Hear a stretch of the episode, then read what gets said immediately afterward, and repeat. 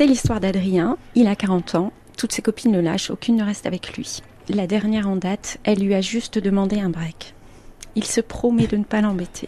Il se promet de lui laisser le temps. Mais là, ça fait un mois et demi quand même. Il est temps qu'elle se décide. Que faire? Il va lui envoyer un petit texto, mine de rien, euh, bisous bisous, rappelle-moi, mais euh, voilà. Il est 18h, elle répond pas. 21h, il va manger chez ses parents.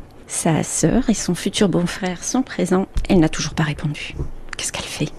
Avec qui elle est? Ça l'inquiète. Ça l'énerve un petit peu. Il voudrait quand même savoir. Et puis surtout, euh, il est temps qu'elle se décide.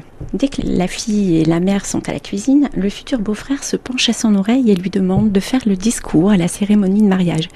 Il dit oui oui. Mais non non, il n'aurait pas dû. Qu'est-ce qu'il va dire sur leur plus beau jour de la vie? C'est pas l'homme de la situation, il n'a rien à dire en fait, elle le quitte. Il faut qu'il trouve une solution pour se dédire, mais que dire Sans vexer qui que ce soit. Et puis, il n'a pas la tête à ça, en fait. Il va essayer de faire des ébauches de discours, mais, mais il s'en sort pas. Il y a toujours ce téléphone dans la poche qui reste silencieux. Nous, on va suivre Adrien. Les parents d'Adrien, en fait, se disent il est comme d'habitude, Adrien, très introverti, très dans la lune.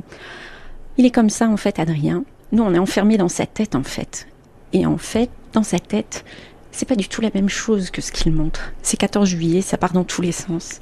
C'est hyper drôle, c'est très amusant. Il y a des décalages énormes entre ce qu'il va faire paraître et ce qu'il y a vraiment dans sa tête.